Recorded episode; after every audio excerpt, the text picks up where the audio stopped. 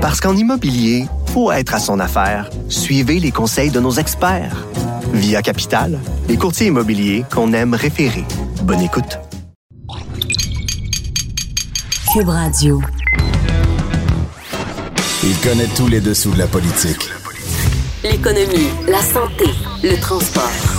Antoine Robitaille. Là-haut sur la colline. Cube Radio. Bon lundi à tous. Aujourd'hui, à la haut sur la colline, Paul Robitaille, petite cousine qui sera là et accessoirement porte-parole en relations internationales du Parti libéral du Québec, s'est trouvé à jouer un rôle d'intermédiaire entre le gouvernement fédéral et des Québécois pris sur le bateau de croisière infesté de coronavirus au Japon. Un bateau qui est en quarantaine. Ensuite, il y a Patrick Taillon, notre constitutionnaliste euh, aussi, dans sa chronique du lundi, qui se posera la question qu'est-ce que Jason Kenney, Sylvain Gaudreau et Frédéric Bastien ont en commun? Un indice l'obligation de négocier. Mais qu'est-ce que ça mange en hiver? Mais d'abord, mais d'abord, mais d'abord, mais d'abord. Et oui, il est en studio et il n'est pas de bonne humeur. Gigi l'amoroso, croqueur d'amour, l'œil de velours comme une caresse. Gigi l'amoroso, toujours vainqueur, parfois sans cœur.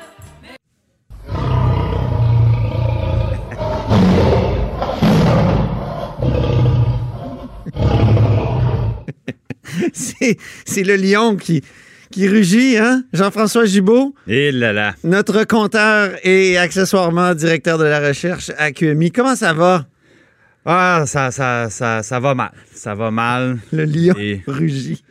Non, non, mais là, je, je- ils viennent de confirmer effectivement la vente de Bombardier Transport à, à Alstom. Euh, honnêtement, je trouve ça triste. Euh, Ben le- oui. le- le- on espère que c'est la vente, euh, la fin de la vente de feu, mais sûrement parce qu'il reste plus rien à vendre. là. Ben, Il reste les avions à faire. Euh, mais bon, c'est- confirmé. La, la- la- bonne nouvelle pour eux, c'est que le, le prix est quand même bien. Bon, c'est pas au minimum de, de la fourchette qui était prévue. On avait Euh, parlé de 7 milliards, entre 7 et Bon, 12. Mais, mais là, il- on parle de 8 milliards euh, américains. 8 milliards 8 américains. milliards oh. américains. Bon, puis bon, ça leur permet évidemment de- de- d'estomper beaucoup leurs problèmes d'endettement.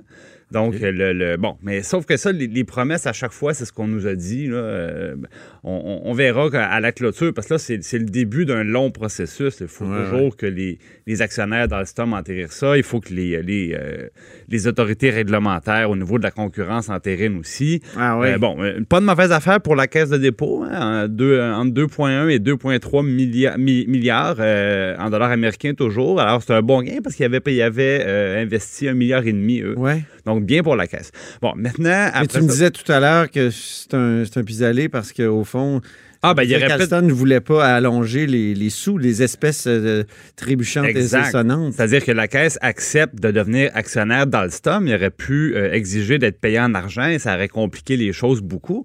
Bon, maintenant, du côté de la Caisse, euh, ce qu'on nous dira sûrement, c'est qu'on on va pouvoir, euh, en étant sur le conseil d'administration, euh, avoir un mot à dire sur la poursuite des activités québécoises, notamment, et canadiennes.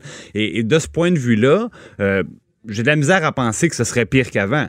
Je veux dire, Bombardier, d'abord, euh, commençons au début. Là. Bombardier Transport avait déménagé son siège social en Europe il y a déjà plusieurs années. Oui. Ça, les gens pensaient que le siège social de Bombardier Transport était au Québec. C'est, plus le cas depuis longtemps. Non, il est à Berlin. C'est en Allemagne. Voilà. Alors, et, et l'autre chose, c'est qu'on peut pas dire que Bombardier Transport avait favorisé ses activités québécoises. On pense à l'usine de la Pocatière. Hein? Ça a été des réductions par-dessus réductions d'emplois. Maintenant, là, ils sont un peu plus de 300.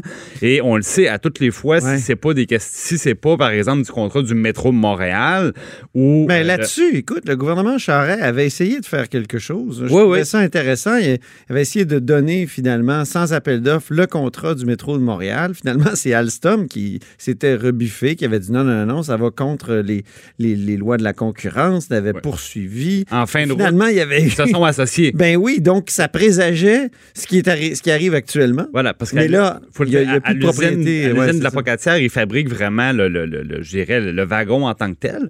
Tandis que Alstom, à son usine de Sorel-Tracy, il fabrique ce qu'on appelle les, les, les bougies, là, le- donc le, système en dessous, là, les roues et tout Ouais, ouais. donc, c'était quand même complémentaire.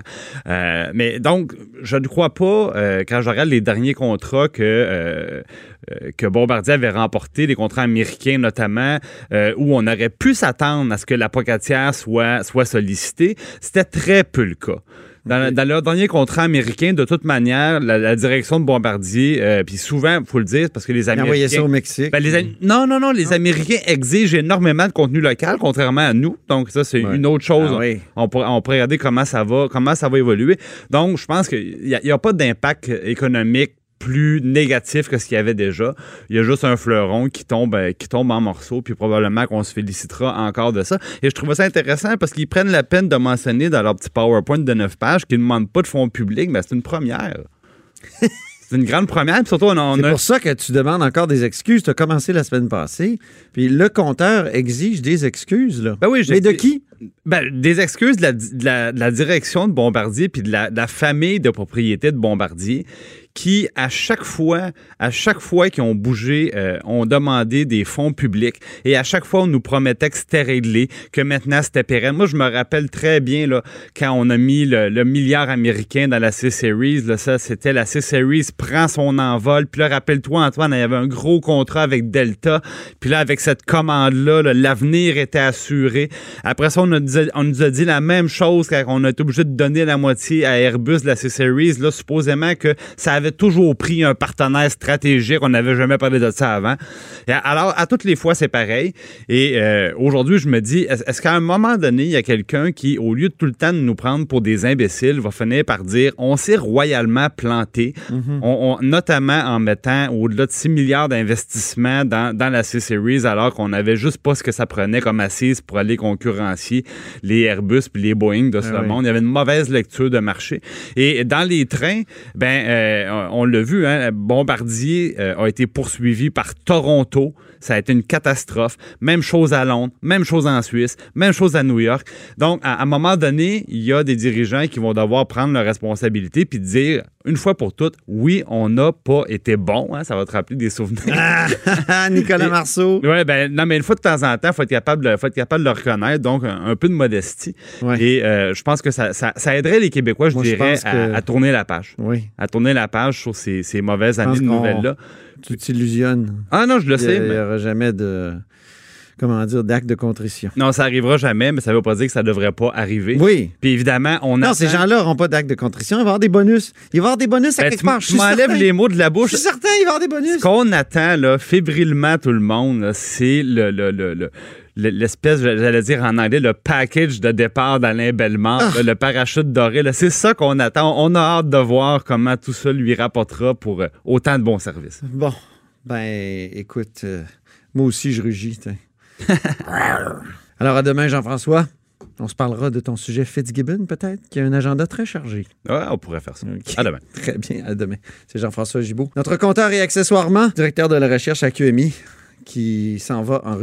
Parce qu'en immobilier, faut être à son affaire. Suivez les conseils de nos experts.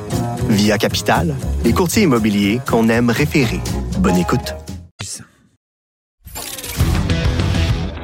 Là-haut sur la colline.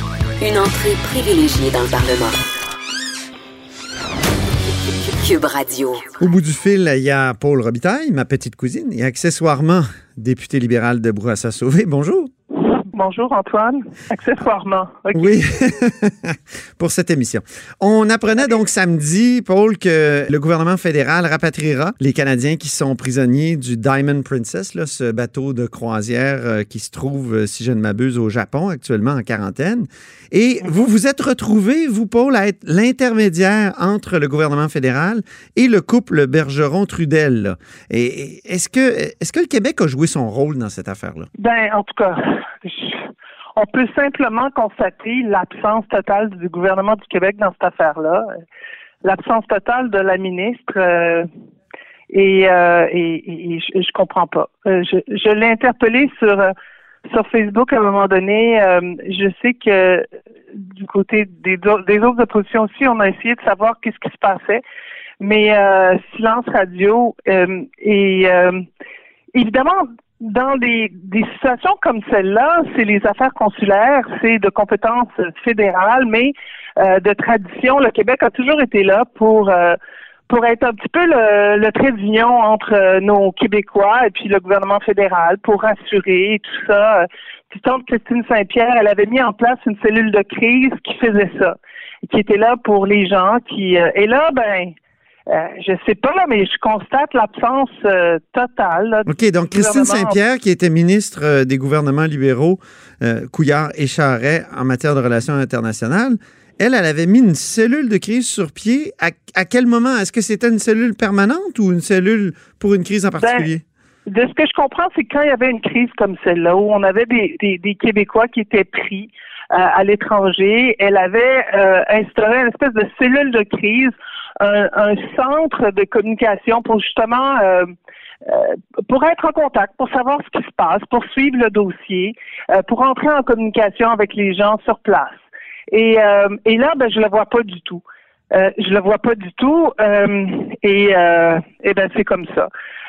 Moi, dans cette situation-là, comme député de Bourassa Sauvé, j'ai euh, j'ai décidé de donner un coup de main. À un moment donné, j'ai un- une journaliste qui m'appelle, qui couvre l'histoire parce que euh, Manon et Julien habitent Pointe-aux-Trembles et puis c'est pas loin de mon comté. Alors j'ai une euh, journaliste du journal local qui m'appelle et qui me demande euh, un peu mon impression parce que je suis porte-parole des relations internationales pour l'opposition officielle et, Ouais. et- et je parle tout ça et, et je lui dis ce que je vous dis et euh, et là, à un moment donné, je dis, est-ce que vous pouvez me donner les, les, les, les contacts? Avez-vous les coordonnées des, euh, de Manon puis Julien? Alors, elle, elle, elle me les donne. Elle me donne le numéro de Flavie, qui est la sœur de Manon. Et là, j'appelle Flavie. Là, je rentre en contact avec Manon puis Julien.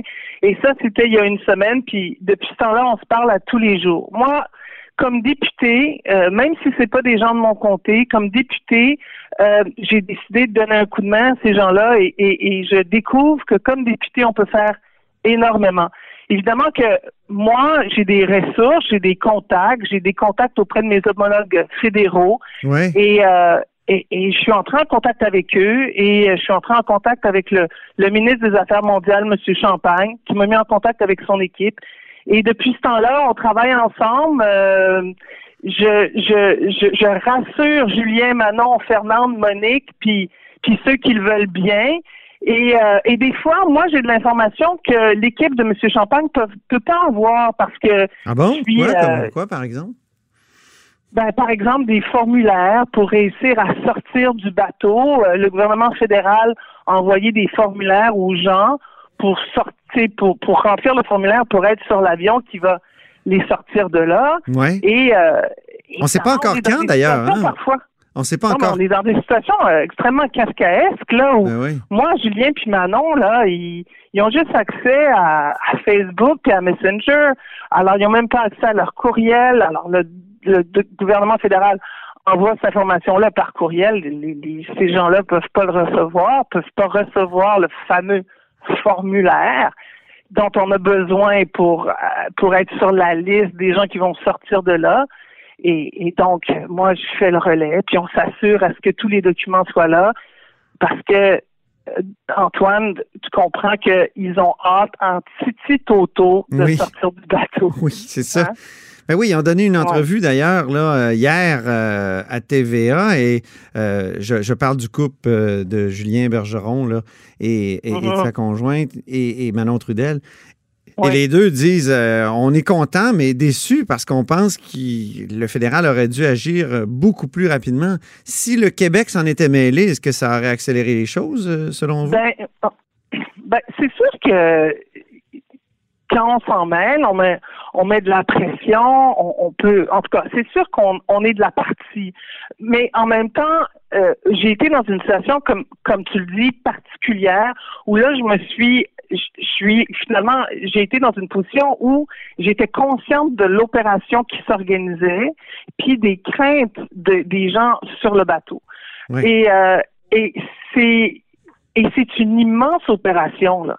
Et, et, et je sais que c'est pas facile. C'est sûr que maintenant si on prend un peu de recul, puis on voit ça, on se dit, mais voyons, c'était tout de suite qu'il fa- qu'il fallait les sortir. Mais en même temps, les sortir, c'est compliqué. Ouais. Ça veut dire, c'est c'est énormément compliqué. C'est c'est plein d'intervenants, le gouvernement japonais, la santé japonaise, ensuite Santé Canada, le ministère de la Défense, ensuite les Américains. C'est plein d'intervenants avec qui il faut coordonner plein de choses. Affréter l'avion, c'est hyper compliqué. Euh, Est-ce qu'on Je a me fais l'avocat de- du diable. Est-ce qu'un intervenant euh, québécois, comme un ministre québécois des Relations internationales comme euh, euh, Mme Giraud, est-ce que ça aurait vraiment aidé d'ajouter en plus? Ben, je pense que ça leur a rassuré les gens. Je Ah pense oui, que ça rassure. Je pense que je pense que la présence ou ma, ma présence, et puis je dis ça en toute humilité, mais je pense que le fait qu'il y ait un interlocuteur qui leur parle, qui les rassure, qui leur dit on vous écoute, on est là, puis on relaie le message, je pense que ça, ça fait euh, une immense différence. Et puis du côté canadien, ben évidemment que sachant quand on a de l'information de l'intérieur, évidemment qu'on est encore plus conscient de l'urgence Ah oui. et puis qu'on qu'on se démène. Euh, et, et eux, ils sont ils sont dans leur bureau, ils, ils essaient de, de coordonner tout, mais ils n'ont pas toujours le temps de parler à Manon puis Julien, Monique puis Fernande puis les Ménards. Mhm. Et, euh, et si moi je relais l'information, ben je veux croire que je fais une petite différence. Et, et le, le message que j'ai martelé euh, depuis la semaine au début, au tout début, c'est de leur dire, ok, c'est bien beau les affaires consulaires, mais euh, on donne pas un numéro de téléphone et puis euh, Mm. puis là les gens tombent sur une boîte vocale. Vous les contactez directement. Et puis je sais pas si, si, j'ai et, et- et j'ai l'impression que le ministre Champagne a vraiment fait l'effort avec son équipe Oui, ils ont de appelé. hein? contacter directement les gens. Et ça, ça, je pense que c'était précieux. La dernière fois que vous leur avez parlé, Paul, c'était quand et, et quel était leur état d'esprit? Ben, j'en ai parlé ce matin. Moi, finalement, euh, je me suis fait, euh, je, je, je suis avec ces, j'ai l'impression d'être avec ces gens-là depuis une semaine. Là, on se parle euh, matin, midi et soir, euh, parce que puis surtout avec la, la différence d'heure. Et, euh, et je parle aussi régulièrement avec les gens autour de, du ministre Champagne. Et je peux vous dire que que c'est des femmes extraordinaires qui travaillent elles aussi jour et nuit et qui essaient vraiment de sortir de là et que c'est pas facile. Mhm. Alors j'ai j'ai j'ai développé euh, évidemment euh, une certaine affection évidemment pour pour Julien puis puis Manon, l'équipe aussi de de Monsieur Champagne parce que tout le monde travaille extrêmement fort. Oui. Je pense que là Manon puis Julien ils sont ils sont super fatigués. Je pense que tous ces gens-là sur le bateau sont hyper fatigués Oui. et puis euh, M- Monsieur et Madame Ménard, là, qui sont atteints, Monsieur et Madame Ménard qui sont atteints du, du virus, euh, je- Mm. je vais dire quelque chose de gros, là, mais que tout le monde, euh, que- auquel tout le monde va a pensé peut-être. Est-ce qu'on veut vraiment amener le virus chez nous? Non, ben non. C'est pour ça que depuis le début, moi puis d'autres, puis on, on- on a dit au gouvernement canadien, il faut absolument les évacuer, puis avoir un système où ils sont mis en quarantaine au Canada. Euh, et et euh, ouais, donc, il faut donc, faire il faut très accepter qu'on amène le virus chez nous, mais il faut vraiment le, le contenir le plus possible, ce qui n'est pas une science toujours exacte. Exact. Ben, c'est une, Ouais. je veux dire, ça peut être une science exacte, mais euh, des fois, Ben, euh, cas, le virus, ça, ça, ferait son chemin. Les ménages sont en ce moment à l'hôpital Oui, au. Japon, dans un hôpital au Japon. Mm. Euh, comment eux, ils vont être rapatriés, moi, je peux pas dire, mais, mais je sais que tous les Canadiens qui vont être rapatriés euh, au Canada, ils vont avoir un test et puis que s'ils sont positifs, ils devront rester au Japon et s'ils sont négatifs, ils s'en viennent en avion. Et, Ben, merci euh, beaucoup, Paul. Malheureusement, c'est tout le temps qu'on avait. Et puis, euh, rapide. on s'en reparle. Mais, euh, oui. Eh, Écoutez, euh, on va on va espérer que, que tout se passe bien et que demain il soit sur l'avion et qu'il quitte cet incubateur à virus qui est le Diamond Princess. Très bien. Merci beaucoup. Au revoir. Au revoir. Bye bye. C'était Paul Robitaille, ma petite cousine et accessoirement députée libérale de Bourassa-Sauvé, porte-parole en matière de relations internationales. Vous êtes à l'écoute de là-haut sur la colline. Parce qu'en immobilier, faut être à son affaire. Suivez les conseils de nos experts. Via Capital, les courtiers immobiliers qu'on aime référer. Bonne écoute. Là-haut sur la colline. Ce que les ministres n'ont pas voulu dire, Antoine va vous le dire. Cube Radio. Vous écoutez là-haut sur la colline. Mais c'est Patrick Taillon. On s'érotise une question constitutionnelle à la fois. La traduction constitutionnelle. La question constitutionnelle.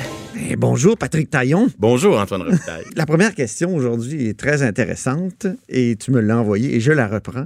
Mais qu'est-ce que Jason Kenney, le premier ministre albertain, Sylvain Gaudreau, le candidat à la chefferie du Parti québécois, et Frédéric Bastien, un autre candidat à la chefferie du Parti québécois, ont en commun? Ils ont tous en commun un attachement pour une stratégie que l'on pourrait appeler euh, celle de l'obligation constitutionnelle de négocier. Donc, euh, chacun à leur manière, euh, ils se proposent d'utiliser cette obligation qu'a énoncée la Cour suprême en 1998 dans une célèbre décision, c'est le renvoi sur la sécession du Québec. Dans cette décision-là, la Cour suprême disait, lorsqu'un membre de la fédération, faut voir la fédération un peu comme un club, lorsqu'un membre du club, ça peut être le fédéral ou les provinces, euh, demande un changement, euh, initie une démarche visant à modifier la Constitution, il y aurait, selon la Cour suprême, une obligation des autres membres de la fédération de négocier de bonne foi euh, le changement en question. Est-ce que négocier de bonne foi veut dire une obligation de s'entendre? Probablement pas. Mais ça veut dire quand même une obligation de moyens, une obligation de poser un certain nombre Oui, de parce qu'en droit, il y a une différence entre obligation de moyens et obligation de résultat. C'est hein. ça, c'est l'obligation de prendre tous les moyens nécessaires, la bonne foi, les discussions pour essayer de donner suite à la demande en question. Donc, Et- les trois se proposent d'utiliser ça. Ça prend des formes un peu euh, variées, différentes. Ouais. Dans le cas de Jason Kenney, c'est un peu un rapport de force qui se construit dans le dossier énergétique. Si vous me donnez pas ce que j'ai de besoin pour développer les ressources euh, et exploiter les ressources énergétiques de l'Alberta, je vais euh, faire un référendum pour activer cette obligation de né- négocier sur des dossiers sensibles comme la péréquation. Mhm. Frédéric Bastien, lui, propose de, de faire la même chose euh, lorsqu'il, non pas lorsqu'il deviendra chef du Parti québécois, mais lorsqu'il serait par la suite élu dans un premier mandat, plutôt que de faire un référendum sur la souveraineté, il se propose de, de mettre en action cette espèce d'obligation de négocier pour un peu tester le, le régime canadien sur des sujets euh, plutôt identitaires. Donc, euh, l'application de la Charte québécoise au Québec, la question de la laïcité, euh, des, des- des questions de ce type. Ouais. Et surprise, parce que je ne l'avais jamais entendu sur la question, Sylvain Gaudreau, lui, euh, se propose d'utiliser la même obligation de négocier, mais beaucoup plus à court terme. Il propose de l'utiliser dès l'automne prochain s'il devient chef et euh, se propose de l'utiliser sur le dossier de l'environnement, changement climatique. Donc, pas tout à fait le même thème, toujours la même obligation et pas nécessairement le même timing Oui, de oui. à l'autre. Ça n'a pas été soulevé souvent et utilisé souvent, cette obligation de négocier, euh, Patrick, je crois jamais même. Non, Mais il y a eu un risque une fois que l'Assemblée nationale du Québec le déclenche, c'est lorsque Jean Charest était Minoritaire. minoritaire. Et, et là, les oppositions, c'était comme liguer l'ADQ et le Parti québécois pour dire, ben, vous avez parlé de rapatrier la culture comme... euh, comme compétence. que- et on, on va adopter une résolution à l'Assemblée nationale qui va déclencher l'obligation de négocier. Et puis finalement, ce qui a été déclenché, c'est des élections. Jean Oui. Charest a déclenché les élections. Donc, on n'a jamais su. euh, mais, et, et même moi, à l'époque, on m'avait dit qu'on craignait un peu ce scénario où on soit obligé de finalement d'honorer une résolution de l'Assemblée nationale. L'Assemblée a été dissoute avant, mais, ça montre à quel point euh, l'obligation de négocier, c'est une affaire jurisprudentielle dont on connaît pas nécessairement l'ampleur. C'est au fond une carte cachée dans le jeu du Québec ou dans le jeu de n'importe quelle province. C'est une carte à tout, mais euh, c'est pas une solution miracle. Et le moment pour la jouer et ses chances de succès, c'est comme lorsque vous avez un, un atout dans votre jeu, euh, c'est très, très fondamental. Et là, dans le Ça cas- risque de soulever des difficultés, ça. oui, dans le cas du si elle est activée par euh, les candidats euh, devenus chefs du Parti québécois, Ouais. il y a un risque que le reste du pays ou même les partis fédéralistes représentés à l'Assemblée nationale se disent ben, parce que votre vous avez un agenda caché parce qu'en vérité c'est pas votre projet numéro un de renouveler le fédéralisme, on n'embarque pas là-dedans. Et là, il faut se demander dans quelle mesure la, la carte cachée sera pas un peu usée. Deuxième problème, euh, surtout dans le scénario proposé par Sylvain Gaudreau, si Sylvain Gaudreau, alors dans l'opposition, propose dès l'automne prochain une résolution de révision constitutionnelle, qu'est-ce qui arrive si la CAQ dit, euh, le gouvernement en place, la majorité, voire les libéraux aussi, disent, nous, on veut pas emb- embarquer là-dedans et on vote contre la résolution? c'est ça qui va arriver. Ben, d'une certaine façon, ça viendrait affaiblir le rapport de force du Québec, puisque d'une certaine façon, un peu comme les référendums perdus, ça enverrait le message à ceux qui rêvent d'un Canada plus centralisé ou Ouais. ceux qui sont très satisfaits du statu quo. que, Voyez-vous, finalement, il n'y a, pas- il y a pas de réelle demande au Québec. La preuve, euh, la majorité à l'Assemblée rejette ces demandes-là. Ouais. Autre euh, obstacle possible, c'est évidemment, euh, la Cour suprême dit qu'il y a une obligation de négocier de bonne foi, mais jusqu'où va-t-elle? Et, et la première fois qu'on va l'utiliser, ça va servir un peu de précédent. Et si ce précédent-là est pas bien préparé, ben ça se peut que la carte euh, cachée, l'atout dans le jeu du Québec soit euh, brûlée un peu à tout jamais.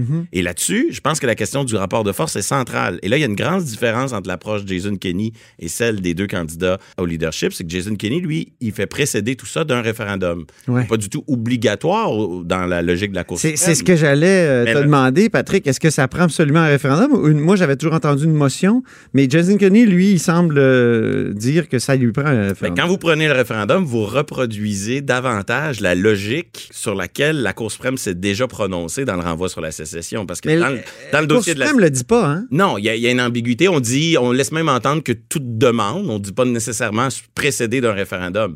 Sauf que Donc, ça pourrait être une demande d'un gouvernement, ça n'a pas à être une motion de l'Assemblée nationale? ou de- formellement une initiative constitutionnelle, ça se fait juridiquement par une résolution d'une OK, assemblée.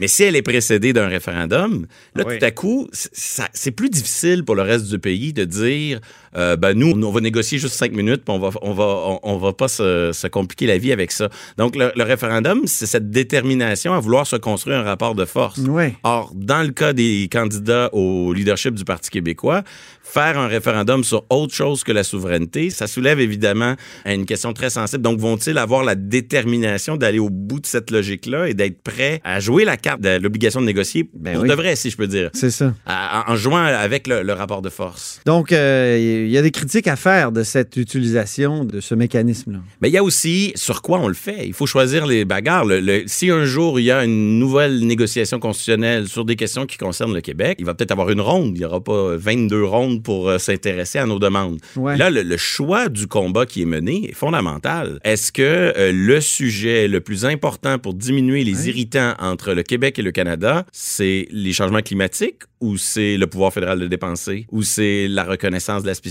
du Québec? Dans le fond, tu nous dis qu'il l'utilise de, potentiellement de façon un peu désinvolte.